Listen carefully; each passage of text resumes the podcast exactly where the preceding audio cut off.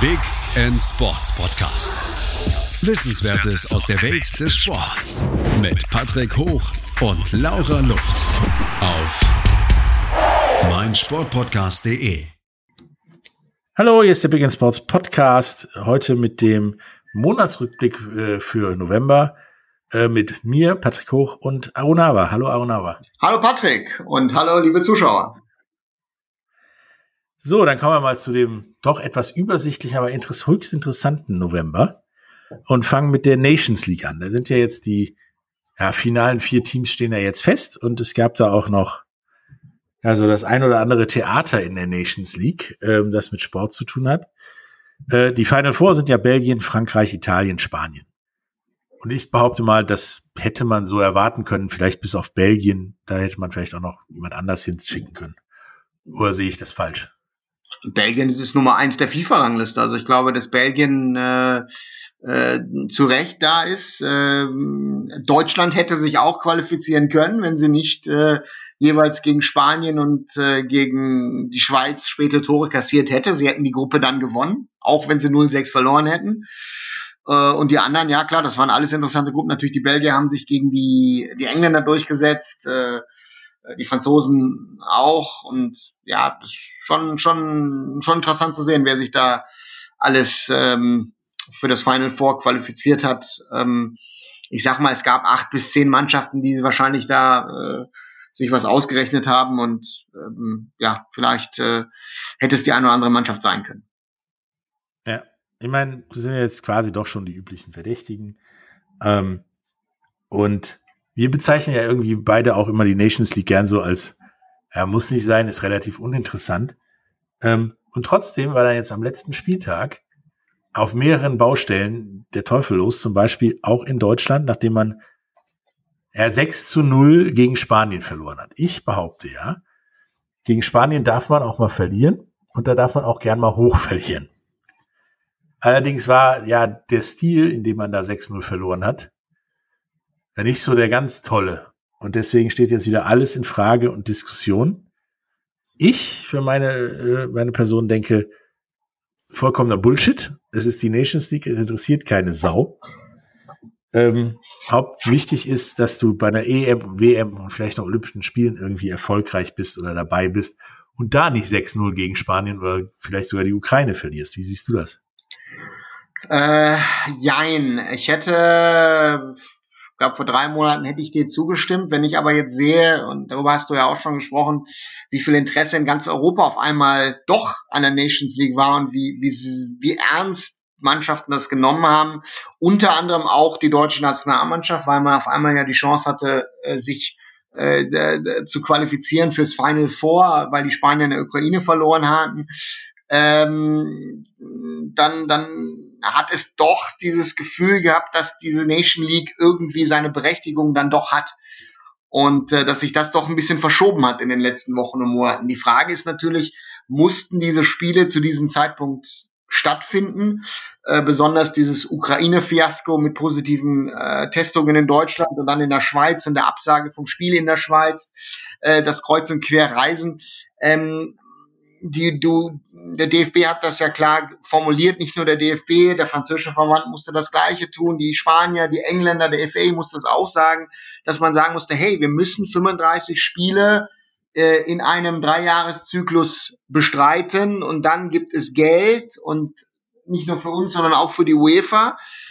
Und das ist so ein bisschen die Problematik, in der du hängst. Und die Frage ist äh, allgemein, es muss nicht Nations League, es muss nicht Champions League, es muss nicht Fußball, es kann jeder Sport. Sie muss sich die Frage stellen ist, äh, wie ist die Gewichtung und wie wichtig ist Sport in Zeiten ähm, einer Pandemie? Und muss Profisport stattfinden? Ist es äh, ja Brot und Spiele äh, oder ist es einfach Big Business, der einfach weitergehen muss, damit damit der Sport einfach auch weiterlebt? Ja, das sehen wir ja nicht nur im Fußball. Da ich meine, da hatten wir wirklich dieses Ukraine-Ding, wo plötzlich vier ja, positiv getestete Spieler dann doch auf dem Platz standen und zum Glück vom Gegner von, von Deutschland keiner dann im Endeffekt positiv war, was aber durchaus hätte in ein riesen Fiasko ändern können. In der NFL findet dann heute endlich ein Spiel vom zweiten Spieltag statt, was letzten Donnerstag schon stattfinden sollte, dann Samstag. Und jetzt bis da auf dahin geschoben ist Pittsburgh gegen Baltimore, weil ja, in Baltimore gefühlt mal jeder Corona hatte. Aber ähm, es ist schon ein Riesenschritt, finde ich, von, ja, dann sind wir eben abgestiegen im Frühjahr in der Nations League, dann durch Regeländerung drin bleiben, zu, oh mein Gott, wir sind nur Zweiter in der Gruppe geworden. Ähm, wie erklärst du dir diesen, diesen, diesen Mentalitätswandel? Deutschland ist ein Wettbewerbsland, Punkt. Also das ist, glaube ich, äh, glaube ich, ganz wichtig. Ähm, und ähm, in einem Spiel, ob gegen Spanien, ob gegen Holland, ob gegen Frankreich, da geht es auch um Prestige. Und ich glaube, das ist das Thema gewesen äh, bei, bei diesem Spiel. Ähm, ich stimme dir zu, dass man gegen Spanien verlieren kann. Hoch verlieren gegen Spanien für mich ist ein 3-0 oder ein 4-1. Aber dieses 6-0 auch in dieser Art und Weise ist einfach nicht akzeptabel. Und da muss man sich beim DFB schon die Frage stellen, ähm, wieso das seit, ja, seit über zwei Jahren de facto nicht mehr so richtig funktioniert. Man hat mal immer wieder Spiele zwischendrin, wo man es gut macht. Und wenn ich einfach die Mannschaft sehe und das Talent sehe, äh, dann, dann, dann, dann muss ich mir die Frage schon stellen, wieso Deutschland einfach so, ja, diese Big, Big Games, okay, man hat Holland geschlagen noch äh, in der WM-Quali, aber, äh, sorry, in der EM-Quali, ähm, aber sonst, diese Mannschaft ist, müsste eines der besten Mannschaften der Welt sein und äh, äh, sie zeigt es zu selten und die Offensive zeigt es immer wieder, die Defensive, na klar, da kann man drüber diskutieren, aber das Potenzial, das diese Mannschaft hat, ruft diese Mannschaft nicht ab. ab. Ja, und da ist halt die Frage, die jetzt überall gestellt wird, und zwar auch teilweise sehr hanebüchend gestellt wird, ob sich da nicht in der ja, Führung der Mannschaft beim Trainerstab oder so einiges ändern muss. Da wird ja selbst Armin Fee als Bundestrainer ins Spiel gebracht, was ich äh, mehr als merkwürdig finde. ähm, da ist die Frage, liegt es an den Spielern und dass sie vielleicht auch durch ganz diese ganze Corona-Pandemie und so weiter und den fehlenden Kontakt auch zum, zum Fan, zum Publikum irgendwie überspielt und interessenlos sind und vielleicht auch viel zu viele Termine haben, die, wovon viel zu viele ja auch irgendwo, naja, relativ belanglos sind. Oder liegt es doch am Trainer, was ich meiner Meinung nach nicht glaube? Ich glaube, es ist eine Kombination aus mehreren, mehreren äh ich glaube, einerseits ähm, hat der, Bez der Spieler, der Profi, hat er noch Bezug zu seinen Fans, ja, über seine Social Media Kanäle. Ich glaube, dass dieser mhm. Bezug, und das ist auch, ich glaube, Naivität der Fans zu glauben, dass sie einen Einfluss auf den Verein oder auf den DFB oder wie auch immer, auf andere Verbände, Vereine, Franchises, wie auch immer haben.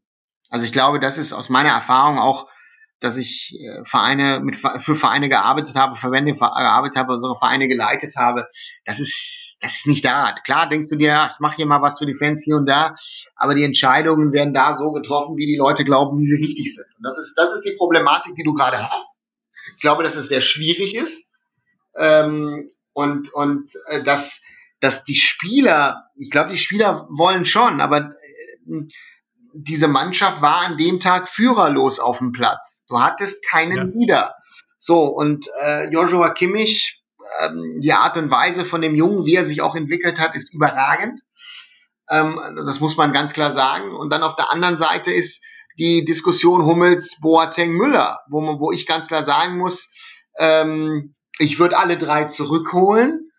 Ähm, einerseits würde es mir Qualität bringen und andererseits würde es mir äh, auch von der Mentalität her helfen, weil ich auch, glaube ich, ich schätze, dass, dass die Problematik ist, dass, dass, ein, dass ein Hummels und Boateng wahrscheinlich beide nicht ein komplettes Turnier spielen. Aber wenn ich das clever mir ein bisschen einteilen kann, dass einer von beiden zumindest immer auf dem Platz ist.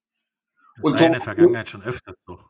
Ja, und, und, und Thomas Müller, ja, Thomas Müller ist Thomas Müller. Und ich glaube, dass wenn du eine Achse hättest mit, mit Neuer hinten, äh, Hummels, äh, Boateng, äh, davor Kimmich und davor Müller, einfach von der Mentalität her, äh, würde dir das bringen, weil so gut Timo Werner, Leroy Sane und Serge Gnabry sind, aber das sind immer noch keine äh, Natural Leaders.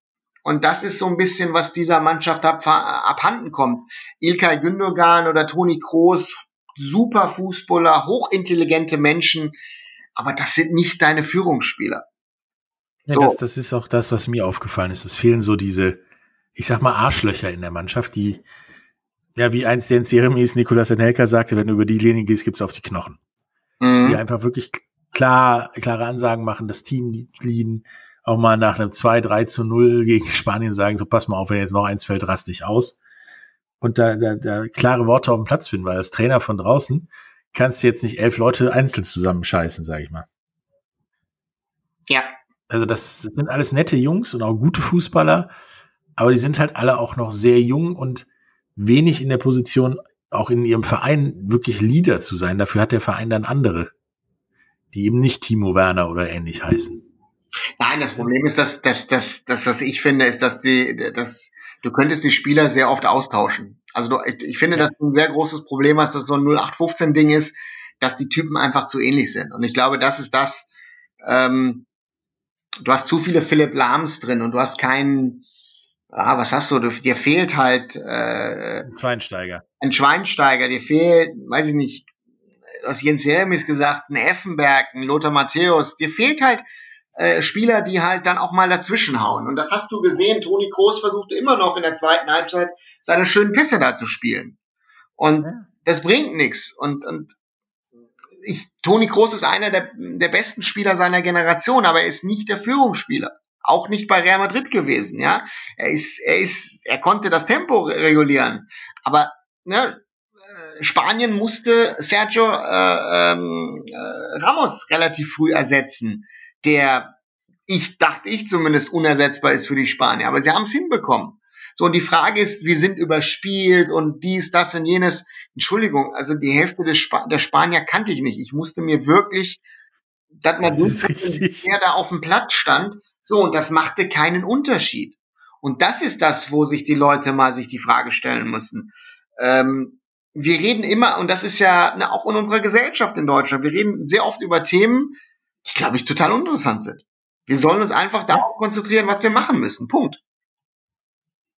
Ja, und du, du hast halt, meiner Meinung nach ist das Ganze die Problematik, dass du keinen hast, der sagt, okay, da muss ich mal eben einen umhauen oder wir müssen da wieder Gas geben oder wie auch immer. Äh, ein Resultat der Jugendförderung der ja, Nachwuchsleistungszentren in Deutschland, die gemacht wurden, um immer durchgekämmte, immer den gleichen Spieler rauszubringen, der technisch gut ist, die alle gute Fußballer sind, schon in der U19 Bundesliga gute Fußballer sind, leider auch dann nur Regionalliga spielen oder so. Aber der Charakter, dieses Jens Jeremies, Stefan Effenberg Ding, das wird den komplett aberzogen, weil dann kommst du in dem Nachwuchsleistungszentrum einfach nicht weiter. So, und das ist das, das Resultat Problem. davon haben wir jetzt. Das Problem ist, du wählst den geradlinigen Profi, ähm, du willst den geradlinigen Profi, der dir keine Probleme macht. Ja. So, und ähm, ich glaube, dass Probleme oder aus Fehlern lernt jeder Mensch. Und wenn du dir wirklich diese 0815-Fehler dir, und das, das bringt dir nichts. Guck dir die Spanier an. Die Spanier haben sich blind die Bälle zugespielt, egal wer da reingekommen ist. Ja? Äh, ob Tiki-Taka oder auch lang. Also die Spanier sind in ihrer Variabilität, sind sie heute besser, als sie vor zehn Jahren waren. So, und da, da waren sie wirklich mit ihrem Tiki-Taka eine überragende Mannschaft. Also deswegen, ich weiß nicht, also es ist, puh, es ist eine sehr schwierige Sache und äh, wie gesagt, da muss, da muss was passieren, weil sonst äh, äh, ja kann das, kann das, kann das so nicht weitergehen. Und natürlich hast du das Problem, dass das ja schon beim DFB äh, wird ja schon gemeckert, dass diese überragenden Jahrgänge gar nicht kommen. Stefan Kunz hat das jetzt schon ein paar Mal gesagt. Ähm, klar hast du diese überragenden Junioren wie Würz oder Mukoko, die da durchkommen, aber sonst kommt da relativ viel Durchschnitt durch und nicht wirklich Weltklasse. Ja, aber das ist ja, das ist ja das Ding. Ich meine, die meisten erfolgreichen Teams sind ja nicht 22 Weltklasse-Spieler, geschweige denn elf. Die haben so zwei, drei, die dann da das Ding machen, egal in welcher Sportart. Und der Rest sind mindestens Durchschnitt. Mhm. Das zuverlässig Durchschnitt haben aber dann, bestechen dann wie ein Jens Jeremies, der mit Sicherheit kein grandioser Fußballer war, aber eben durch Charakter und dass sie ihren Job richtig machen. Ja. Und dieses Job machen hast du nicht mehr. Ich meine, wenn du im Nachwuchsleistungszentrum jemanden hast, der Jens Jeremies oder, oder Winnie Jones Style Verteidiger spielt, der Typ fliegt nach zwei Wochen raus. Den will da keiner mehr. Aber normalerweise ist das ein Typ, den braucht jede Mannschaft, der auch mal sagt, so pass mal auf, jetzt fliegen hier vielleicht ein paar Knochen durch die Luft. Ja, ein Ramos wäre nie Profi geworden in Deutschland, gehe ich fest von aus. Ja, ja. Und also überragender Typ, rausgeschmissen überragender Typ, ähm, den willst du in deiner Mannschaft haben und nicht beim Gegner. Und äh, ja, und das ist, es ist, ist ja, und das Thema Trainer, ähm, ich bin Fan von Jogi Löw, muss ich sagen. Aber mhm. Ich fand das, also ich finde zum Beispiel auch Bastian Schweinsteiger macht das bei der ARD überragend. Der, der, der, der, der, ne, der, der, der steckt den Finger wirklich da in die Wunde rein und da tut's dann richtig weh. Und ähm, ja. ich fand, dass Yogi, Yogi hatte keine Antwort. So, ich bin gespannt, was Ende der Woche passiert beim DFB. Aber der DFB ist halt dann auch so ein, so ein träger Verein. Also theoretisch, hey, ich würde ich würde mir wirklich mal überlegen, ob ich so einen Ralf Rangnick mir hole, nicht hole und der das nochmal alles revolutioniert, besonders in Verbindung mit der Akademie, die du, die du aufziehst. Also ich glaube, das wäre vielleicht jetzt die Zeit, was zu machen, denn zu hoffen, dass Jürgen Klopp äh, demnächst verfügbar ist, außer Liverpool spielt jetzt eine Grottensaison und sie stürzt noch an mit der Premier League. Aber ich kann mir nicht vorstellen, dass Jürgen Klopp nächsten Sommer zur Verfügung steht. Und irgendwie musst du ja zumindest bis zur WM 2022 kommen nach Katar. Also ich denke nicht, dass Jürgen Klopp kommt. Der hat, glaube ich, bis 25 Vertrag da in Liverpool. Ja, aber ich glaube nicht, dass er seinen Vertrag erfüllen wird. Also ich glaube, dass er da auch, auch aus Dortmund gelernt hat. Und wenn er nächste Saison nochmal so eine Grottensaison hat wie diese, wird nächstes Jahr dann aufhören. Also ich kann mir nicht vorstellen, ja. dass er die Fehler, die er in Dortmund gemacht hat, dann nochmal wiederholt und zu lange bleibt und den Absprung nicht schafft. Nein, aber unter normalen Umständen, wenn es denn einigermaßen vernünftig läuft, wirst du den nicht für 3,50 Euro da wegkriegen. Ja, ja. Und so viel Kohle hat, glaube ich, auch der DFB dann nicht. Ja, ich glaube schon. Ich glaube, dass wenn der DFB sagt, wir wollen Jürgen Klopp holen, wird doch der eine oder andere Sponsor, glaube ich, nochmal die Schatulle öffnen und dann nochmal ein paar Euro mehr rausziehen. Und ich glaube auch, okay. dass, dass Gehälter in der heutigen Zeit durch Corona äh, auch auch gesunken sind und dass du da, glaube ich, Möglichkeiten hast, äh, ja. Das irgendwie loszu, den irgendwie loszueisen. Wobei ich aber glaube, dass er genau weiß, dass Nationaltrainer eine ganz, ganz andere Nummer ist als Vereinstrainer. Du hast ja. die Jungs immer nur für ein paar Tage und deswegen, nicht die ganze Zeit. Deswegen finde ich die Idee Ralf Rangnick, finde ich, äh, finde ich ja. überragend. Ich glaube, dass für Ralf Rangnick das genau das Richtige wäre. Ähm, er hat äh, nicht nur den Überblick als Trainer, sondern auch, was er als, als, als Sportdirektor oder Sportmanager bei, bei, bei Red Bull allgemein, bei, bei Leipzig und bei Salzburg gemacht hat. Das ist schon toll. Und, und er hat das Auge für Talente. Und ich glaube, dass, ich glaube, er wäre verrückt genug zu sagen, hey, ähm, ich spiele mit einer ganz jungen Trumme, ich hole mal den Würz äh, mit 17 in die Nationalmannschaft oder sowas, weißt du? Und das ist, darüber muss man diskutieren, darüber muss man sprechen. Ja, ich denke aber, dass der gerade, weil er wahrscheinlich eine Menge ändern wird, was auch meiner Meinung nach notwendig ist und, und doch man mal versuchen sollte, glaube ich, beim DFB ein schweres Standing hätte, weil da geht schon vielleicht ein bisschen Porzellan bei zu Bruch. Aber da muss man vielleicht auch mal durch als DFB. Ja, ich glaube, der DFB muss, also ich finde ja, dass auch gewisse Sachen, die Olli Bierhoff gemacht hat, die auch kritisiert werden, ähm, gar nicht mal so schlecht machen gewesen sind. Also wir sind im Zeitalter des Marketings. Ich glaube, der Name die Mannschaft. Es geht ja nicht nur um Deutschland, es geht um globales Standing. Du weißt, die Engländer heißen Three, Three Lions, die Brasilianer Seleção, Pipapo. Ja, wie heißt die deutsche Nationalmannschaft? Keiner weiß irgendwas. So, jetzt weiß man, dass es die Mannschaft ist. So, und das sind so Sachen, wo ich sage, da haben wir gute Sachen gemacht. Ist in Deutschland schwer vermittelbar, weil ne, da haben wir eher wir Probleme, als dass dass, dass der DFB ein Problem hat und man ist auch nicht bereit, mit der Moderne zu gehen. Ne? Und Olli Bierhoff hat vieles durchgesetzt. Ohne ihn würde es die, die Akademie nicht geben und das neue, die neue Zentrale des DFBs. So, und das muss man sich alles mal äh, zu Gemüte führen. Ja. Also es werden, wird jetzt diese Woche eine spannende Woche und dann auch noch eine spannende Zeit für die deutsche Fußballnationalmannschaft auf dem Weg zu einer weiteren Nations League Saison und zu einer Europameisterschaft nächstes Jahr, in der sie uns vielleicht überraschen in irgendeiner Form. Ähm, wenn wir gleich wieder da sind nach der Werbung, sprechen wir noch über äh, ja die Finals des Tennis dieser Saison, über die Champions und die Euroleague, über ja den Start in diverse andere deutsche Profiligen und die Formel 1. Bis gleich. Bis gleich. Hallo, da sind wir wieder, Arunava und ich, Patrick Hoch, mit ähm, dem Monatsrückblick für den Monat November. Wir hatten gerade die Nations League und die Folgen der Nations League im Zweifelsfall, gerade für den DFB besprochen. Ähm, jetzt kommen wir zum Tennis. denn da war ja das ATP World Tour Finale in London. Das wird ja Mhm. jedes Jahr gespielt, dieses Finale, nach dem Motto, wir wollen auch mal rausfinden, wer von den besten acht der Welt denn wirklich der Beste ist. Nun fand ich grundsätzlich ist komisch, dass so ein Turnier stattfindet, wenn du nur eine Handvoll Turniere gespielt hast, um überhaupt eine Weltrangliste zusammenzukriegen. Und dann auch noch ohne Zuschauer in einem, in einer Land, in einem Land und in der Stadt, die ja unter Corona geradezu ächzt. Das fand ich schon ein bisschen komisch. Äh, nun wurde es gemacht, wurde auch gespielt, Medvedev hat gewonnen. Ähm, aber du hattest immer das Gefühl, so ohne Zuschauer und so, die hatten alle nicht richtig Lust. Wie siehst du das?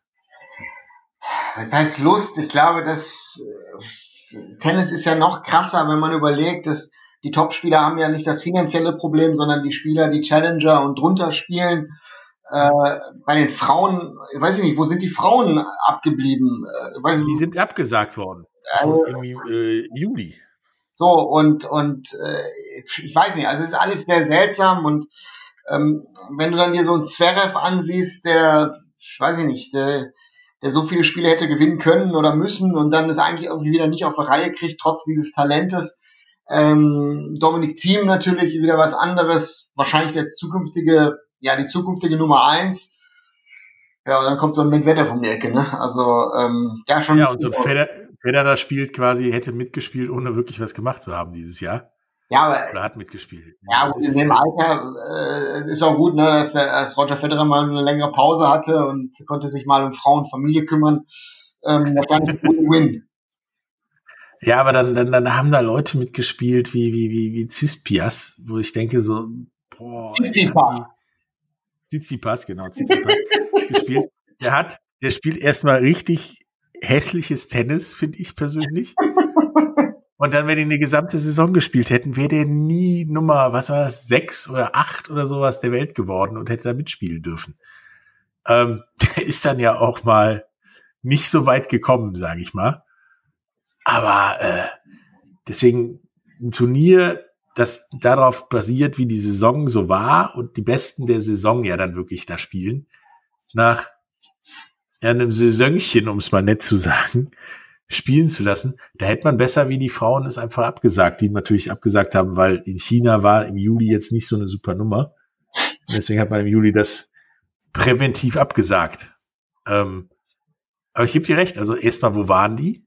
Wenn dann beide absagen, vor allen Dingen London ist ja meiner Meinung nach das äh, europäische Wuhan im, im Moment. Ähm, Ja, London ist nicht so schlimm. Äh, Ich glaube, das europäische Wuhan ist eher Manchester und Liverpool da um die Ecke. Ja, okay, das, das hast du auch wieder Also, recht. das ist schlimmer. Thema ist ja interessant. Ab nächsten Jahr spielen die ja die ATP Finals in Turin. Also, das wäre auch interessant gewesen.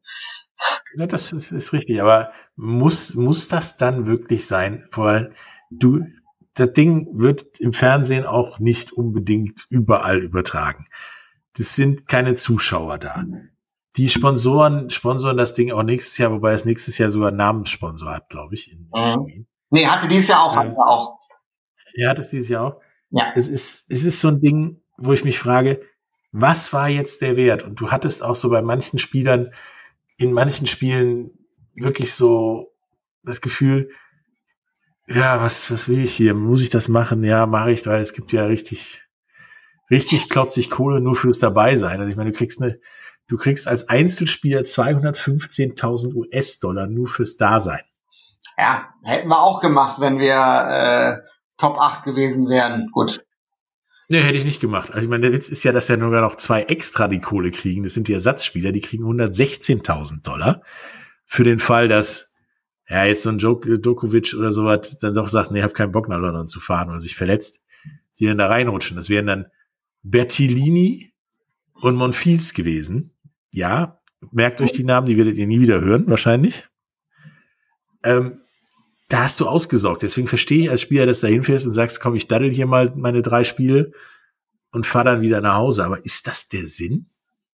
Nein, also Sinnhaftigkeit des Sportes haben wir ja gerade schon beim Fußballthema mit Nations League, mit Europapokal.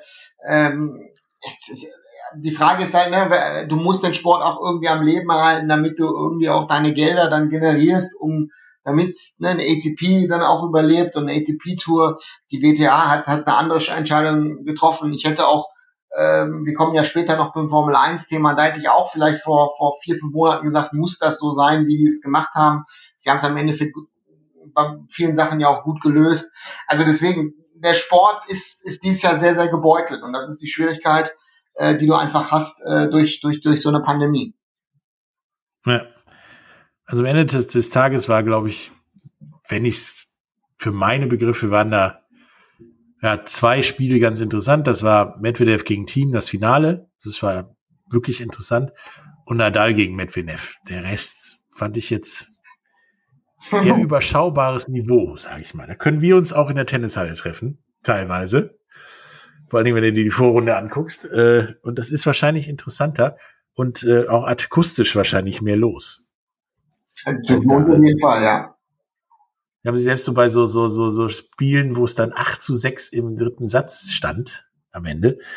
Ja, nachdem was wir im dritten Satz aufgeregt. Das fand ich halt ein bisschen frappierend.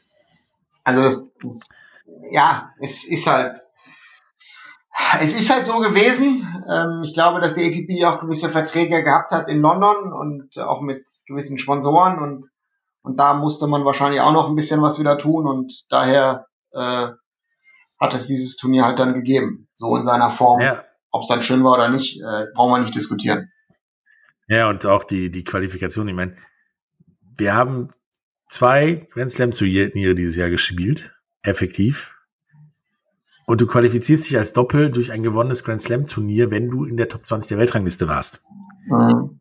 Bei so einer kurzen Saison und zwei Turnieren, die gespielt wurden, hast du relativ gute Karten, wenn du eins gewinnst, mitzuspielen, würde ich mal behaupten. Hast du recht. Deswegen schon, wenn du jetzt einen Titel gewonnen hast und den nicht zumindest nächstes Jahr untermauert kriegst, ist es halt ein Titel ohne Wert, quasi. Aber wir kommen zurück zum Fußball. Da hat ja die äh, Champions League und Europa League jetzt wieder, ist jetzt wieder im vollen Gang. Und da ist mir zumindest aufgefallen, dass ähnlich wie in der Fußball-Bundesliga die Überraschungen immer rarer gesät werden. Meiner Meinung nach auch durch das Wegfallen von einem zwölften Mann sozusagen von Publikum. Meine FC Bayern marschiert da durch, als wäre es nix. Und es ist immerhin Champions League. Mhm. Gladbach spielt so da vor sich hin und zwar relativ gut. Und, und, und ja, Liverpool spielt da übrigens dann meiner Meinung nach auch, auch technisch besser als äh, in der Premier League. Ähm, aber was ist, ist, das ist ja das Gleiche, die gleiche Frage. Was ist der Wert eines Champions League, Europa League Titels, ähm, wenn du am Ende da alles nach Plan läuft und es ja nicht wirklich einen harten Wettbewerb gab, weil irgendwas fehlte? Also Champions League ist, ist ja, du siehst gewisse Mannschaften, äh, ich glaube die Beispiele sind Bayern, äh, Man City, Barcelona, äh, die ja relativ locker durch sind, äh, obwohl Man City, Barcelona ja massive Probleme in ihren nationalen Ligen haben. Ja. Äh, du hast das andere Beispiel Real Madrid, die ja, in dieser Gladbach-Gruppe, die ja total verrückt ist, wo Inter Mailand ja eine sehr gute Saison in Italien spielt, aber dort nichts auf den Boden kriegt und Gladbach mit ein paar sehr gut, also wenn Gladbach ein bisschen mehr Glück gehabt hätte, könnte Gladbach zwölf Punkte haben in der Gruppe. Also das muss man sich mal vorstellen. Das ist richtig. Ähm, das ist gemischt. So, Liverpool wanderte auch ein bisschen durch die Gruppe und hat bei Bergamo 5-0 gewonnen, hat aber jetzt im Rückspiel äh, gegen Bergamo zu Hause verloren. Ähm, dadurch ist die Gruppe nochmal ganz eng. Ähm, also es gibt zwei, drei, vier Gruppen, wo du sagst, ja, das ist noch spannend. Äh, der FC Bayern hatte seine Probleme gegen Salzburg, hat aber beide Spiele klar gewonnen. Das muss man dann auch klar sagen. Also äh, und Man City, wie gesagt, zwölf Punkte aus vier Spielen sieht auch besser aus, als es wirklich war. Also deswegen, äh, die großen Mannschaften haben sich hauptsächlich durchgesetzt. Und deswegen ähm, das Ja, meinst du nicht, dass mit dem mit dem zwölften Mann, also mit Publikum, dass das eine oder andere Spiel anders ausgegangen wäre?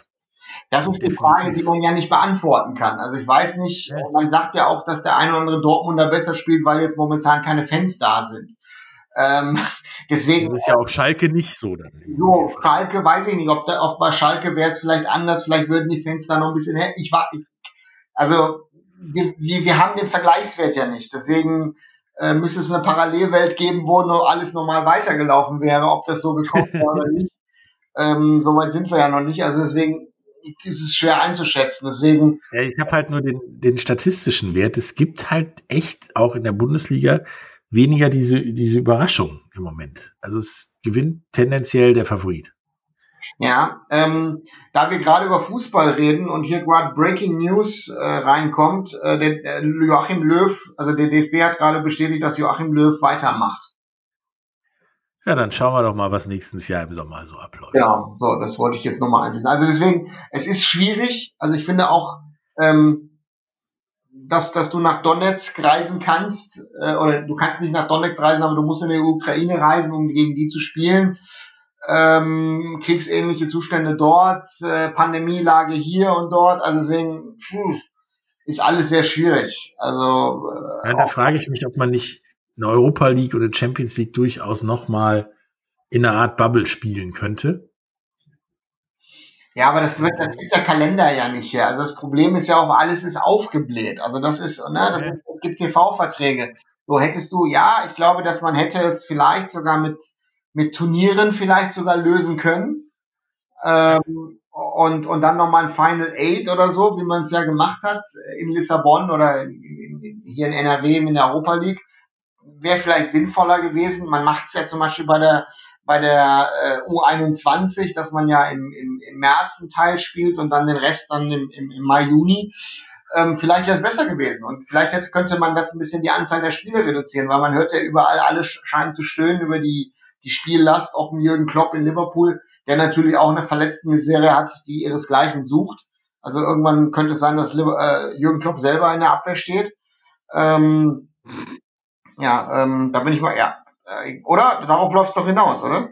Ja, wahrscheinlich schon. Also das Ding ist, meiner Meinung nach, klar, der Terminkalender ist aufgebläht und, und viel zu eng, aber anstatt dieser dieser sinnlos Termine jetzt auch noch ein paar Freundschaftsspiele machen zu müssen, also nicht Nations League, sondern wirkliche Freundschaftsspiele machen zu müssen, könnte die UEFA ja sagen, wir streichen diese Termine, stattdessen machen wir an einem der Spielorte aus den Gruppen, tendenziell dann immer den besten Team und jetzt nicht eine Bakshair oder sowas, ähm, eine Bubble und ziehen innerhalb von einer Woche die Gruppenphase dadurch.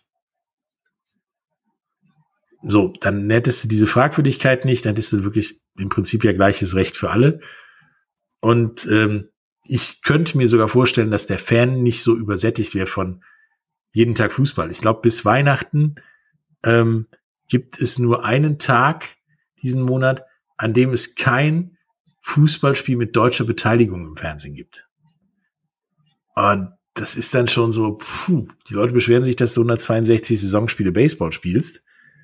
Aber im Fußball scheint das egal zu sein. Also das ist, finde ich komisch. Also mir macht Fußball gucken mittlerweile auch, obwohl ich es ja beruflich muss, echt wenig Spaß.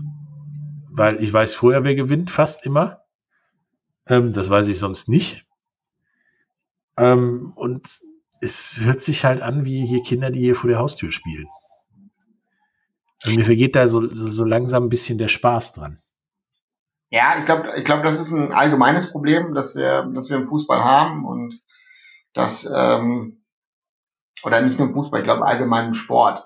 Und ich glaube, da muss sich der Sport selber hinterfragen, wie, wie will er in Zukunft weitermachen und was lernt er aus der Pandemie. Und das ist meine Befürchtung ist, dass der Sport wieder ganz normal weitermachen wird, wenn alles sich wieder normalisiert hat. Und ich glaube, dass, dass, dass, dass allgemein die Menschheit äh, sich auf weitere Pandemien vorbereiten muss und der Sport sich auch mal fragen muss, kann ich meinen Spielplan ändern? Ich, ich nenne dir das Beispiel jetzt mal in Asien äh, hat man die Champions League jetzt so gespielt, dass du komplett die Gruppen in Katar gespielt hast, West Asia. So in Ostasien ging es nicht. Äh, hast du die äh, West Asian Groups spielst du direkt auch noch durch jetzt gerade? Und ähm, der Sieger von, von, von, von, von Ost und West treffen sich dann als finales Spiel dann ähm, im, im Dezember, im, glaub, kurz vor Weihnachten, dann im Finale. So, und das ist das, wo du dann sagst, äh, klar, du hast die, die Top-Mannschaften aus den Ligen, in, aus der J-League, aus der Chinese Super League, aus der K-League und wie alle die anderen Ligen heißen, in West, Westasien, hast du zwei, drei Wochen mal rausgenommen Du hattest dann den Fall mit, mit gewissen Mannschaften, die ja, ich glaube, eine saudische Mannschaft hatte, musste dann rausgenommen werden, weil sie zu viele Corona-Fälle hatte und nicht mehr 13 Spieler. Und die sind sogar vor Gericht gegangen, aber dann das Gericht gesagt, nee, äh, das ist dann da eher euer Problem und nicht das Problem der Konföderation. Und so hat man es dann durchgespielt. In Indien wird die Indian Super League auch durchgespielt als, als Art Turnier, äh, wo man, wo man wirklich ein Biobubble geschaffen hat, wo elf Mannschaften in Goa sind und es wird in drei Stadien gespielt. Und es gibt ein Spiel jeden Tag, also zuschauerfreundlich äh, im, im, im, im Fernsehen. Und es ist nicht nur in Indien, sondern es wird global über Streaming-Plattformen frei verfügbar gezeigt. Und das sind ja, das Modelle, das, das sind Modelle, die sich einfach auch andere liegen. Klar, ich weiß, es geht um sehr, sehr viel Geld. England wird ja immer diskutiert, äh, die, die, die Premier League zeigt jetzt, glaube ich, ein Spiel am Boxing Day äh, auf der BBC, äh, auf, auf BBC. Ähm, mhm. Ja, da muss man sich da auch mal überlegen, ob man immer wieder mal äh, Spiele ins Live-TV transferieren kann, um, um, um auch die Fans äh, bei der Stange zu halten. Ja, und du siehst ja halt, wie du gesagt hast, an Asien und andere Sportarten, die es ja auch machen, wie so Bubble-Lösungen oder Corona-gemäße Lösungen funktionieren können.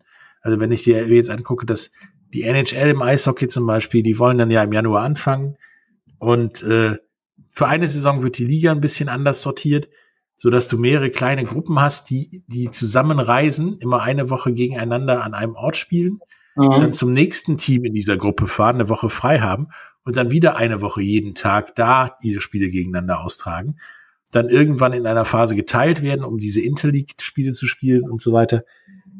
Das ist durchaus ein, ja, ein valider Modus und da sind zwei Länder, die da zusammenkommen. Ja, oder, oder, oder Beispiel, äh, Raptors ziehen nach Florida jetzt, ne? Ähm, weil man ja. Amerika und Kanada nicht kann. Krieg, kriegt jeder Spieler mehr fürs Geld. Aber äh, ja, ich meine, Major League Soccer, Toronto hat, äh, ist zwar jetzt rausgeflogen gegen so ein Run-Up-Team, aber die haben irgendwo in, in Neuengland gespielt. Montreal spielt auch irgendwo in, in Upstate New York, glaube ich. Vancouver hat irgendwo in der Nähe von Seattle gespielt. Das haben die dann gemacht, damit halt, äh, ja, US-Team darf nicht nach Kanada einreisen. Also nach Kanada darf ja im Moment keiner einreisen, gefühlt. Ähm, damit sowas gelöst wird. Und das ist auch gut so. Und, und andere Ligen machen das vielleicht nicht so gut wie, wie Football mit seinen 22,2 Prozent Zuschauern und dann wieder in New York zum Beispiel keine Zuschauer. Aber da gibt es eine Lösung und, und die werden dann aber auch offen kommuniziert. Da gibt es ja alle fünf Minuten Corona-Fälle und dann werden ja auch Spiele wie eben Pittsburgh gegen, gegen Baltimore bis zum geht nicht mehr verschoben. Ähm, und das ist, mir fehlt beim Fußball so ein bisschen die Transparenz über Corona. Da hörst du, bei Bayern gibt es wieder Corona-Fälle und am Ende des Tages waren das dann falsch gemessene Tests, wo ich dann nur sage, ernsthaft, wenn du da schon so viel, also ganz banal und unintelligent gedacht, wenn die da bei denen alle falsch sind, dann werden die ja hier in der Gesellschaft auch alle falsch sein. Dass die alle zwei Tage diesen, den, den, den Q-Tip irgendwo reingesteckt bekommen und das eine Masse an Tests ist, von der dann auch nur zwei falsch sind, das kriegt ja keiner mit. Aber wenn man das kommunizieren könnte, würde man vielleicht auch wieder mehr Verständnis in der Gesellschaft oder bei Fans generieren. Die Kommunikation ist eine Katastrophe. Wenn wir gleich zurückkommen, reden wir mal, äh, wie das denn andere Sportarten in Deutschland so machen mit ihrem Wiederstarten nach Corona und ob sie das überhaupt tun. Und noch äh, über die Formel 1. Da gibt es nämlich einiges Interessantes. Bis gleich. Bis gleich. Hallo, da sind wir wieder äh, mit dem Monatsrückblick für November. Wir haben über die Nations League gesprochen und deren Folgen und dass Jogi Löw jetzt doch Bundestrainer erstmal bleibt über das ATP World Tour Finale in London und was für eine komische Veranstaltung das irgendwie war. Das Champions und Euroleague auch so eher maximal uninteressant als interessant im Moment sind, auch bedingt durch Corona. Und nun gibt's ja auch noch andere Sportarten wie Eishockey, Basketball, Handball, die ja teilweise wegen Corona ihre Saison abgesagt haben im Frühjahr, teilweise wie Basketball in der Bubble ihre Saison sogar relativ gut zu Ende gebracht haben, auch mit interessanten Spielen ähm, und die halt jetzt wieder spielen, beziehungsweise planen wieder zu spielen und da ja die Sachen mehr oder weniger gut machen. Ähm, wir haben Handball, die spielen ja relativ normal, dann einfach ohne Zuschauer. Was, glaube ich, beim Handball was ein bisschen was von Sportunterricht hat. Hm. Ähm, Basketball macht das gleiche und spielt keine Bubble, sondern ohne Zuschauer ihre normale Saison, was ihnen nach der Bubble-Erfahrung, und das war mit Sicherheit ein Kraftakt auch äh, durchaus zugesteht. Dann gibt's dieses Problemkind ja schon bei, bei den Abbrüchen im Frühjahr, der deutsche Eishockey. Die konnten sich ja bis jetzt nicht entscheiden, ob sie spielen wollen oder nicht spielen wollen. Dann ähm, haben sie dieses Magenta Cup Ding da aus dem Boden gestampft, wo ein paar jetzt so eine Art nettes Turnierchen spielen, vor, ohne Zuschauern, aber bei der Telekom auf Magenta TV zu sehen. Dann wird jetzt doch gespielt, die Saison, ähm, ab dem 17. Dezember. Die Liga wird aufgeteilt in eine Nord- und eine Südgruppe, ähm, die dann zweimal, also 38 Spiele spielen, zweimal in ihrer Gruppe äh, gegen die anderen Teams aus ihrer Gruppe, dann noch gegen ja die Teams aus der anderen Gruppe. Ähm, und das, obwohl bei den Teams am Spieltag 80 Prozent des Gesamtetats generiert werden. Ohne Zuschauer. Ähm, was hältst du davon, außer diesem Kommunikationsproblem, das die auch haben? Also ich glaube, dass es sehr schwierig ist, ähm, dass das äh, ähm, ja, ob und wie man es durchzieht. Und äh, ähm, wenn man sich das Beispiel Kölner Haie ansieht und, und äh, wo, wo nicht ganz klar war, ob die überhaupt überleben und spielen können, dass Lukas Podolski mit einer Aktion denen geholfen hat und ähm, ich finde es sehr schwierig. Äh, und ich glaube, dass das, dass das äh, für so eine Sportart wie Eishockey, glaube ich, noch schwieriger ist als für den Fußball. Sie haben ja auch eben halt die Saison verkürzt von, von circa 50 Spielen auf 38 reguläre Saisonspiele. Und selbst die Playoffs werden ja dann in Best of Three anstatt Best of Five gespielt. Was für mich ja sowieso dann bedeutungslose Playoffs sind, weil Best of Three ist ja ein Witz. Also muss zwei Spiele gewinnen. Was soll das? Du kannst auch direkt K.O.-System spielen, finde ich. Ähm, aber es wird ja nur so nach und nach kam dann, ja, die können doch wieder spielen, jene können doch wieder spielen, die können nicht spielen, spielen deswegen auch nicht im Magenta Cup mit, das sind ja die Iserlohn Roosters, sind ja kurz vor Beginn dieses Magenta Cups, haben sie ja gesagt, nee, wir sind dann doch nicht dabei, haben keine Kohle. Und dann anderthalb Wochen später zu sagen, wir spielen aber eine DEL-Saison, für die es wahrscheinlich weniger Geld gibt als für den Magenta Cup. Ich weiß nicht, ist das, ich meine, Eishockey möchte ja gerne die Nummer zwei Sportart in Deutschland sein kann man sich streiten, ob das nicht doch eher Handball ist und so weiter. Zeigt das nicht einfach, wie, wie weit weg dieses Produkt DL von einer wirklich funktionierenden Sportliga ist? Wenn du, wenn du die Probleme jetzt so auflistest, wie du es gerade getan hast, ähm, dann auf jeden Fall. Paar mehr.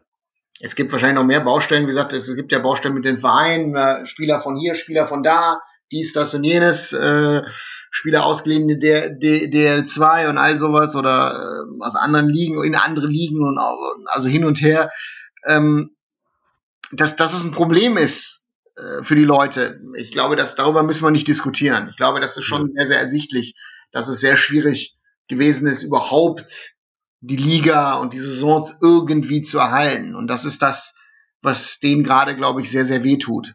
Und ähm, dass man da ähm, ja, auch nicht sich mal um, was ich finde, ist, dass man da so ein bisschen sein eigenes Ding köchelt und, und auch die eigenen Probleme äh, sich anguckt und dann nicht, es nicht schafft, sozusagen äh, zu sehen, hey, äh, wir müssten dies, wir müssten das oder wir müssten jenes mal äh, korrigieren.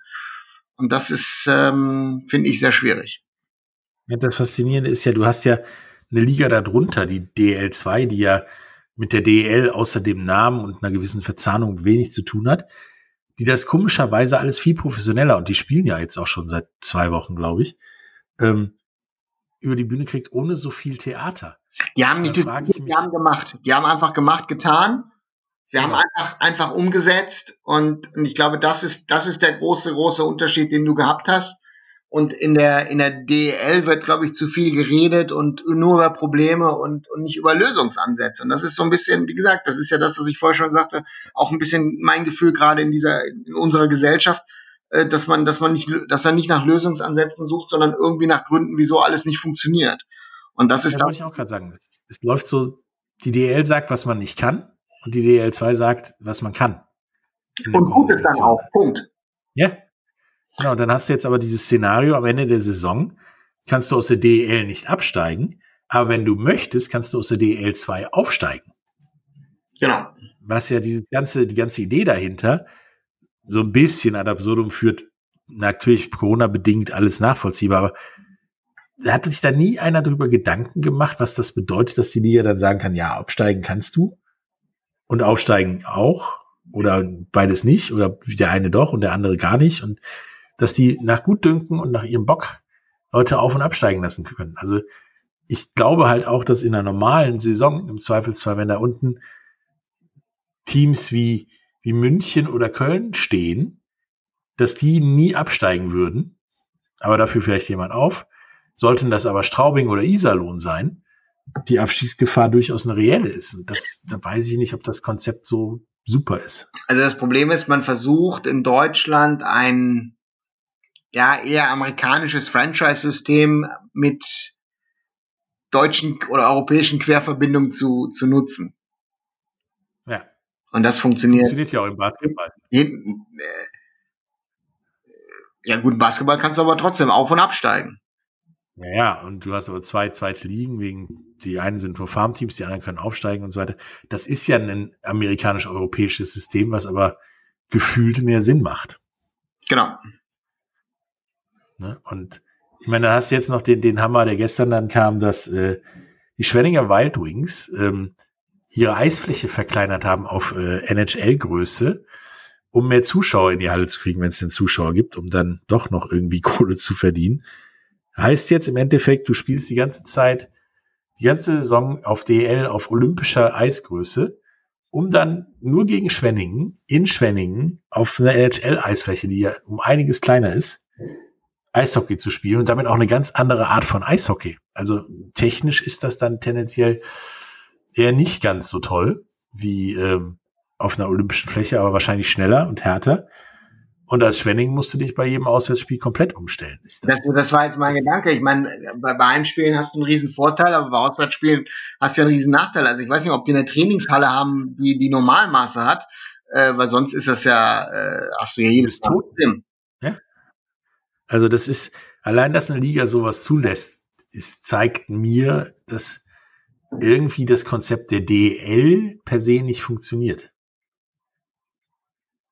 Ja. Und, und damit der deutsche Eishockey die repräsentative Kernmarke sozusagen im deutschen Eishockey doch vor mehr Problemen steht, als dass äh, das Niveau zu wünschen übrig ließe oder sonst irgendwas, was Sportarten mal so haben, sondern ein großartiges, ein, ein tief verwurzeltes Organisationsproblem. Wenn du ja drunter halt DL2 anguckst, die sein, ihr eigenes Ding machen und damit besser laufen, dann die, die vom Deutschen Eishockeybund äh, angegliederten Oberligen und Regionalligen, die ja auch teilweise wieder spielen dürfen, oder beziehungsweise die Oberligen alle, die Regionalligen nur vereinzelt, ähm, die einfach Eishockey spielen und die auch nie gesagt haben, wir haben ein Problem, weil keine Zuschauer kommen, obwohl das viel, viel kleinere Vereine sind, bei denen Zuschauer wahrscheinlich bei 200 Sitzplätzen eh kein großer Faktor sind, aber ähm, ist das nicht ein Beispiel dafür, wie eine Sportart von seiner Basis und von sich selbst viel zu weit weggerückt ist und ist das nicht dann auch so ein, so ein Modell oder ein Beispiel dafür, was beim Fußball durchaus auch auf dem Weg ist zu passieren? Ich glaube, das ist ein, also diese Pandemie hat ja viele Probleme, Fehler im System äh, aufgezeigt. Die Frage ist, ob, ob du Korrekturen vornimmst. Und bisher, wenn du ja. dir das anguckst, sieht es ja eher aus, dass wenn alles wieder normal ist, wird so weiterlaufen wie vorher. Und es wird keine Korrekturen geben, sei es im Fußball. Es ist ja egal, ob hier in Europa, in Nordamerika, im Rest der Welt. Äh, man passt nicht intern. So, und, und, und, und man kommuniziert es ja auch nicht. Oder man kommuniziert es ein bisschen anders, aber wie du schon sagst, intern glaubt man, will man weitermachen dieses Jahr. Und ich glaube, das ist die Schwierigkeit, die du haben wirst. Dass du, wenn du das, wenn du das nicht äh, auf der Reihe kriegst, auf die Kette kriegst, äh, wird das sehr, sehr schwierig. Also im Zweifelsfall muss da der Fan seine Konsequenzen aus sowas ziehen und sagen, pass mal auf, den Zirkus gebe ich mir nicht, gebe ich mir nicht, ich gucke mir DL2 an, beziehungsweise gucke mir Amateurfußball an oder was auch immer, um da ein Umdenken zu forcieren. Du hattest, also die Thematik hattest du ja äh, im, im, im Sommer, als die Bundesliga weiterhin ohne Zuschauer gespielt hast, dass Leute sich wirklich Spiele in der Landesliga, in der Bezirks- oder in der, Kreisliga angeguckt haben, weil da durften ja bis zu 300 Leute hin. Du hast Kreisligaspiele gehabt mit, mit, mit 300 Zuschauern. So. Ja, ich weiß, ich war, war bei einem, da war nach fünf Minuten die Bratwurst ausverkauft. So, und, und äh, ja gut, wenn du alle jetzt auch für dich nimmst, äh, dann ist das ja klar, dass da jeder mal bleibt. Ne? Kennst das doch. Rest. Nein, aber Spaß beiseite, aber das ist ja das Problem, das du hast und da musst du, musst du halt gucken, äh, wie, wie, du, wie du zurechtkommst. Und da ist halt die Frage. Äh, es ist ja von dem einen oder anderen gesagt worden, äh, dass man sich von der Basis entfernt. So, die Basis ist, die entfernt sich immer weiter. Und das ist die Schwierigkeit, die du hast. Da bin ich mal gespannt, was, was dann passieren wird demnächst. Ja, vielleicht sehen wir uns da in einem Jahr wieder und reden darüber, wie, wie der Profisport in Deutschland zu retten ist, weil ihn keinen mehr interessiert, wie Leute alles im Amateursport rennen. Und das ist ja das Beispiel Nationalmannschaft mit, äh, mit, mit ihren Spielen in der, in der, in der ähm, League, ne, wo du teilweise gegen irgendwelche anderen Fernsehsendungen verlierst. Also deswegen vom, vom TV-Rating her. Deswegen. Ja, und es ist nicht der Mars Zinger, gegen den du verlierst, sondern teilweise wirklich schlimmeres Fernsehen. Das genau. durchaus richtig. Wenn wir gleich wieder zurückkommen, reden wir noch äh, über die Formel 1 und äh, was da so gerade passiert. Bis gleich. Bis gleich. Hallo, da sind wir wieder ähm, beim Monatsrückblick zum November.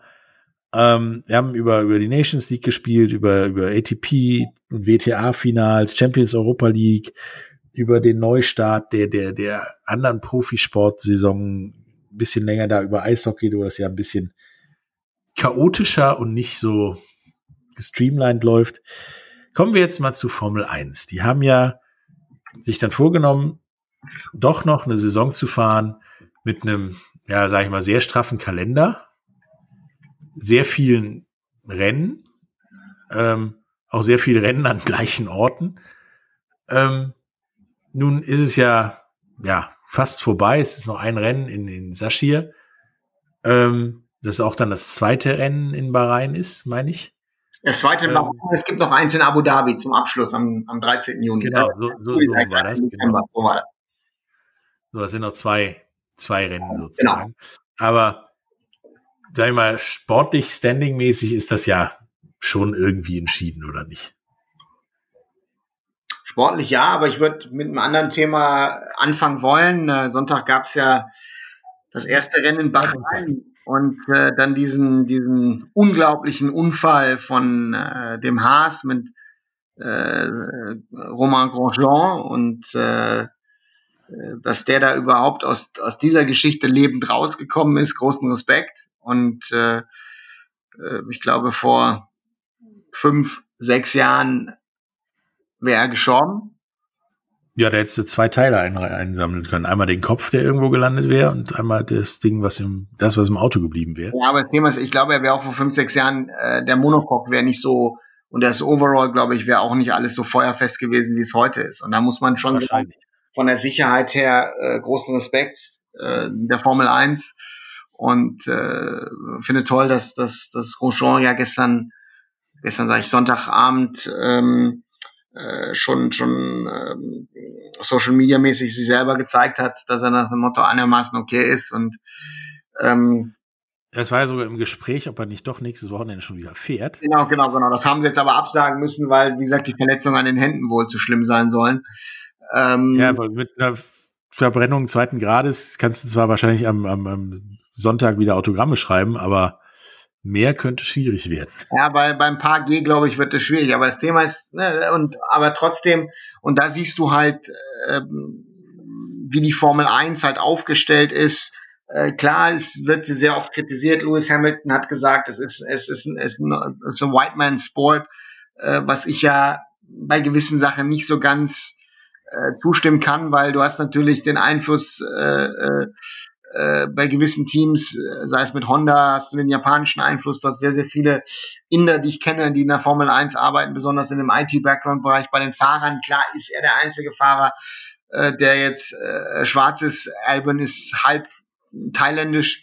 Äh, darüber kann man diskutieren, aber ich glaube trotzdem, dass die Formel 1 so, so wie die Saison geplant hat und wie sie es umgesetzt haben, haben sie einen sehr guten Job gemacht, auch mit diesen Doubleheaders, äh, an manchen Standorten und dass du teilweise gesagt hast, wir fahren drei Wochen hintereinander, dann machen wir eine Pause äh, und dass du dich an Europa gehalten hast und jetzt zum Ende hin nochmal nach Arabien gegangen bist.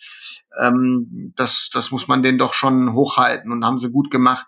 Und sie haben ja auch äh, die Sachen mit Black Lives Matter und und dass man sich für äh, für für für äh, Offenheit und gegen Rassismus eingesetzt hat. Ähm, ja, das das muss man denen doch dann zugute halten. Ja, ich glaube auch, dass die Formel 1, die über diese Saison auch auch durch den Unfall äh, sehr viel an Profil gewonnen hat, was man denen nicht zugetraut äh, getraut hätte. Und auch dieser straffere Terminkalender durchaus ein Zukunftsmodell sein kann, weil dadurch wird's nicht so ewig lang und so langweilig. Du hast auch das Gefühl, dass die Fahrer damit kein Problem haben, irgendwie relativ oft hintereinander zu fahren und dann mal eine Woche Pause zu haben. Und dass das auch dem, dem allgemeinen Niveau eher zuträglich ist, als diese, diese langen Pausen, wo dann kräftig getestet wird und du plötzlich ein ganz anderes Auto im nächsten Rennen fährst. Sondern du hast die Karre und die musst du halt behalten die ganze Saison und damit klarkommen. Ich meine, klar, es war jetzt so uninteressant, weil Lewis Hamilton da so ziemlich alles platt gefahren hat. Es kann dir aber in jeder Sportart immer mal passieren. Aber sonst ist das, glaube ich, dem Ganzen eher zuträglich gewesen, dieses neuere Format, auch diese Doubleheader. Also ich glaube, das Interessante ist, Hamilton, äh, auch jetzt siebenmaliger Weltmeister, Rekord äh, äh, Grand Prix-Sieger, großen Respekt.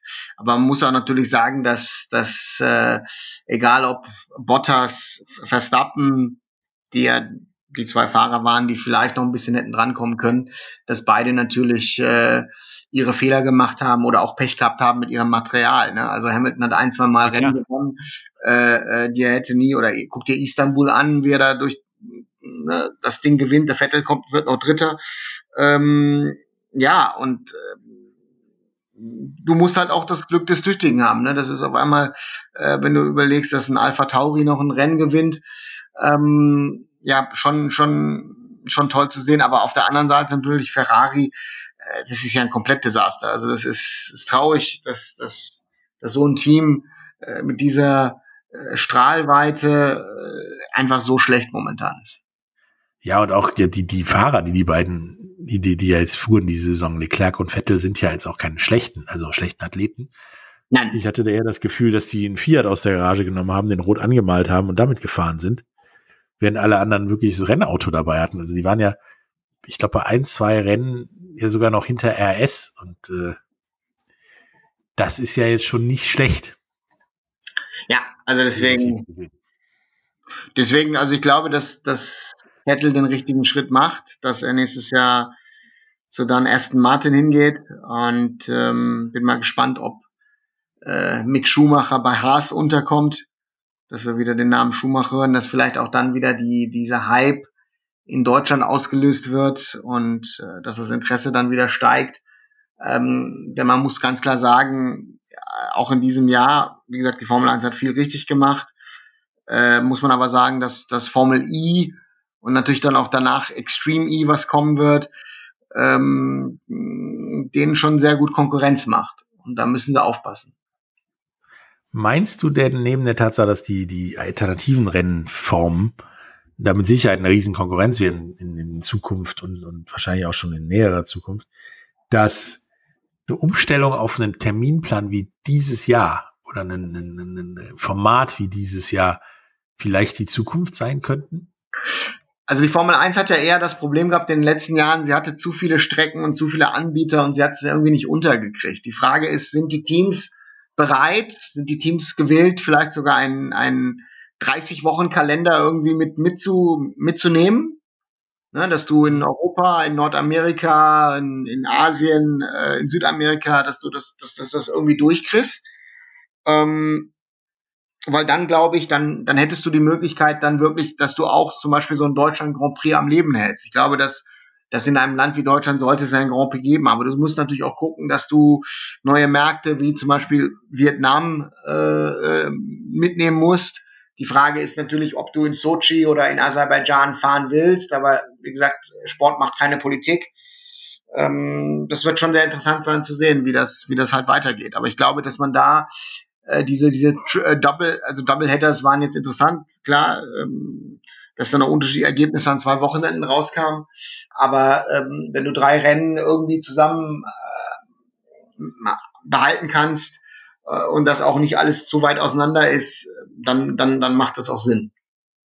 Also ich denke auch, dass wenn das gestreamlined wird und das alles kompakter ist und damit auch überschaubarer, ähm, das mit Sicherheit von Vorteil ist. Ich meine, ich gucke mir jetzt gerade den Formel 1 Kalender 2021 an und bislang, es sei denn, er wird nochmal geändert, weil die Pandemie sich nochmal verschärft, fängst du Ende März an und hörst Anfang Dezember wieder auf und hast 23 Rennen auf, ja, gefühlt allen Kontinenten bis auf die Antarktis. Ähm, Hast du ein Rennen in Afrika? Äh, ja, jein. Also Nein, Afrika nicht. Genau. Aber, aber Südafrika, Südafrika ist wieder im Gespräch. Also deswegen das Thema ist, du willst, äh, man will es ja zu einem Glo Global Event machen. Und ich glaube, ich sag ja 23 äh, ähm, Wochenenden äh, von von Ende März bis bis äh, Anfang Dezember. Da reden wir von 40 Wochen. Das heißt also, de facto hast du immer und du lässt ja meistens eine Woche frei so, und das ist, glaube ich, da, wo, deswegen sage ich ja, wenn du drei, Melbourne kann ich verstehen, das ist auf der anderen Seite, aber vielleicht kannst du Melbourne mit China und Japan zusammenbringen und dann hast du ja, willst du ja Vietnam, vielleicht solltest du wieder dich überlegen, dass du vielleicht den Indien Grand Prix wieder reinnimmst. Und dann in Europa kannst du, kannst du das machen. Also das ist ja nicht zu weit, wenn du sagst, äh, äh, Spar, äh, Frankreich und, und Deutschland. Und dann hast du Spanien, Italien, das England, äh, du hast den Hungaroring, also deswegen, das kannst du alles, glaube ich, alles äh, abarbeiten. Und ich glaube, das macht und dann relativ fix, genau. So, und deswegen, vielleicht macht es dann Sinn. Ähm, mehr Rennen, vielleicht den Modus auch ändern, wo, ne, wo du vielleicht sogar Aufstellungen umdrehst, was du in der Formel 2 oder 3 machst. Ähm, das, ich glaube, dass es interessante Rennen geben würde, wenn, wenn Lewis Hamilton nicht da vorne steht. Ja, so. oder irgendwelche Boni ausschreibst wie in der Formel E, wo es ja dieses äh, Zuschauervoting vom Rennen gibt, wo du eine extra Leistung auf die Karre kriegst und so weiter. Genau. Also diese Sortierung nach Location halte ich für relativ gut, weil wenn ich mir den Kalender so angucke, du fängst halt in Melbourne an. Darüber müssen wir nicht diskutieren, das ist okay. So, dann fährst du in Bahrain und China, das ist auch noch geografisch okay. Dann fährst du aber in Spanien, Monte Carlo, Aserbaidschan, dann geht's nach Kanada, dann zurück nach Frankreich, Österreich, Großbritannien, Ungarn, Belgien, Niederlande, also Europa. Dann geht's von Russland aus nach Singapur, Japan, dann wieder in die USA, nach Mexiko, Brasilien, dann wieder nach Saudi-Arabien und Abu Dhabi. Wenn man das in Packages oder in, in Pakete schnüren kann, dass alles, was geografisch so miteinander liegt und das dann halt, sag ich mal, vier Rennen in vier Wochen machen kann, weil die geografisch beieinander liegen und dann so eine Reisewoche einschiebst, dann hast du vielleicht 30 Wochen. Ja. Aber auch ein bisschen mehr Spannung. Und dann vielleicht noch, wenn du, wenn du dann die Kontinente gewinnst, vielleicht auch noch extra Punkte vergeben, wer weiß. Ja. Ähm, ich glaube, dass ich da eine ganze Menge tun muss, auch aufgrund der, ja, der aufkeimenden Konkurrenz, die ja definitiv nicht schläft. Ich meine, Formel E hat gefühlt jedes Jahr andere nette Dinge, die das Rennen da interessanter machen. Und wie du auch sagtest, hier Formel 2, 3 mit umgekehrten äh, Starting Grid und so weiter, warum nicht? Du musst dich der Zeit anpassen. Ich glaube, du musst das Rennen, du musst die Rennen interessant machen. Du hast in den letzten 20 Jahren angefangen mit Michael Schumacher, über Vettel, jetzt über Hamilton, hast du immer diese Dominatoren gehabt, die einfach zu stark waren. Und ich glaube, das ist nicht gut für, für den Sport. Äh, wenn du, wenn du einfach diese, diese Sportler hast, ähm, ja, die einfach zu stark, zu stark sind. Ja, da musst du halt gucken, glaube ich, ähm, was macht diese Dominanz aus? Ist es wirklich der Fahrer oder ist es die Karre? Also bei Mercedes könnte man jetzt sagen, da Bottas auch weit vorne mitgefahren ist, es lag mehr am Auto als am Fahrer. Ähm, du, wirst, du wirst ja nächste Saison merken, wenn der Vettel wieder, ja. wieder vorne mitmischt mit dem Fahrzeug, dann weißt du, dass, dass sozusagen äh, diese, diese, diese Mercedes-Kopie bei, bei Aston Martin ähm, das Auto ist. Also du weißt ja bei Ferrari, dass das Vettel und das Leclerc einfach, äh, ja, wie du schon sagst, mit einem Fiat eher rumgurken, als dass sie einen Ferrari fahren. Wenn sie überhaupt einen Fiat haben, manchmal also fühlt, dass die eher auf dem Fahrrad unterwegs sind. Also, das ist allerdings richtig. Also das ist, das ist schon sehr traurig. Und deswegen, da muss man einfach gucken, was du, was einfach geht und was passt. Punkt. Ja, und äh, wenn du das dann weißt, ob es halt am Fahrer oder am Auto liegt, könnte man den Sport auch durch ja, Regeln gleicher machen, beziehungsweise spannender machen, dass man zum Beispiel wie beim IndyCar was an den Autos tut, dass man gewisse Vorgaben macht, damit die Autos gleich sind und wirklich der bessere Fahrer gewinnt und nicht, ja, das Bäche bessere Blaupausending von einem Auto. Ja, aber das ähm, ist, das ist ja der Unterschied. Ich glaube, das ist auch das, äh, was, äh, was, äh, was die Formel 1 ausmacht, dass du diese großen Hersteller hast, die sich einfach in diesem Sport messen. So, und ähm, da ist es einfach so, dass, dass, ja, dass die Qualität des Teams entscheidet, ob der oder der. Punkt. Ja, und nochmal, um auf den Unfall zurückzukommen von, von, von Grosjean. Ähm, der hat ja selber gesagt, er war gegen diesen Halo. Gegen diesen ja, Fieberglasring, der ihm ja den, den Kopf gerettet hat, sozusagen. Ähm, meinst du, ist es überhaupt richtig, überhaupt die, die Fahrer zu Sicherheitsdingen zu befragen? Nein. Ähm, ich bin auch der Meinung, wenn der, wenn ihr, ob ihr mit gut oder ohne gut fahrt, das ist Sache des Veranstalters und nicht der Fahrer. Das Einzige, was ihr machen dürft, ist gerne Einspruch einlegen, dass ohne gut fahren jetzt nicht eine super Sache ist. Aber äh, wenn du ein neues Sicherheitskonzept also, hast. Ich, ich will den Fahrern ja nicht zu nahe treten, aber ich glaube nicht, dass ich glaube, dass Fahrer ähm, aber die Fahrer sind halt nicht gut genug, glaube ich, äh, um, um bei jeder Entscheidung äh, mitmischen zu können. Genau. Also ich denke auch, wenn morgen einer sagt, wir machen da ähm, aus der Fahrerkabine mit dem Halo eine Kabine aus mit Glas drumherum, wo du dann drin sitzt und eben auch kein Feuer fangen kannst oder sowas, dann brauchst du die Fahrer nicht zu fragen. Die werden wahrscheinlich eh alle Nein sagen, weil ihnen der Wind nicht um die Nase weht oder irgend sowas. Aber jeder Sicherheitsbeauftragte wird im Zweifel so sagen, ey, das ist eine super Idee, da kann nämlich wirklich nichts passieren. Dann fliegt das Ding hier durch die Gegend, titscht dreimal auf und dann steigt er da wieder aus. Ja. Ähm, ja, das ist so, kannst du den sagen, so, damit müsst ihr jetzt leben, gewöhnt euch dran. Hier ist, keine Ahnung, wir gehen jetzt Bubbleball spielen, damit ihr euch da nochmal dran gewöhnen könnt. Ähm, aber das, da, da gibt's für mich keinerlei Diskussion. Das hast du ja gestern gesehen. Der Mann war gegen das, was ihm am Ende das Leben gerettet hat. Ja, und, äh, und, genau das ist ja das Problem, das du hast. Also das Thema ist ja, dass, dass, äh, dass in der Situation, äh, ja, äh, wie gesagt,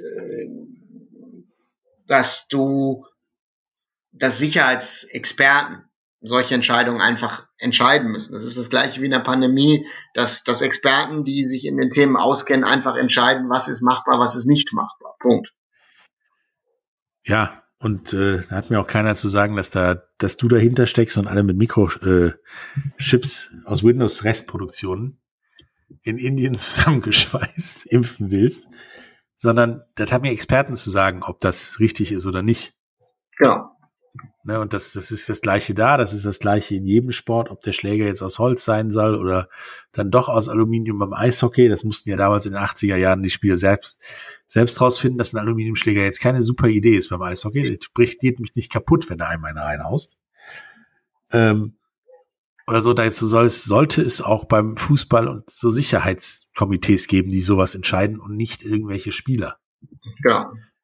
Die rollen sich eh die Socken runter und spielen ohne Schienbeinschoner. Also insofern. Ja, ja das war's jetzt für den November. Ähm, auch pandemiebedingt war da ja nicht so viel los. Ähm, wir reden auf jeden Fall nochmal gegen Ende des Jahres äh, über den Dezember, der ja traditionell immer eher überschaubar ist. Und im Zuge dessen mit Sicherheit auch über ja das sportliche Corona-Jahr, sage ich mal, das ja auch sehr interessant, aber dennoch übersichtlich war. War mir eine Freude. Ähm, bis zum nächsten Mal. Tschüss. Danke, bis zum nächsten Mal. Ciao. Der Big End Sports Podcast. Wissenswertes aus der Welt des Sports. Mit Patrick Hoch und Laura Luft. Auf meinsportpodcast.de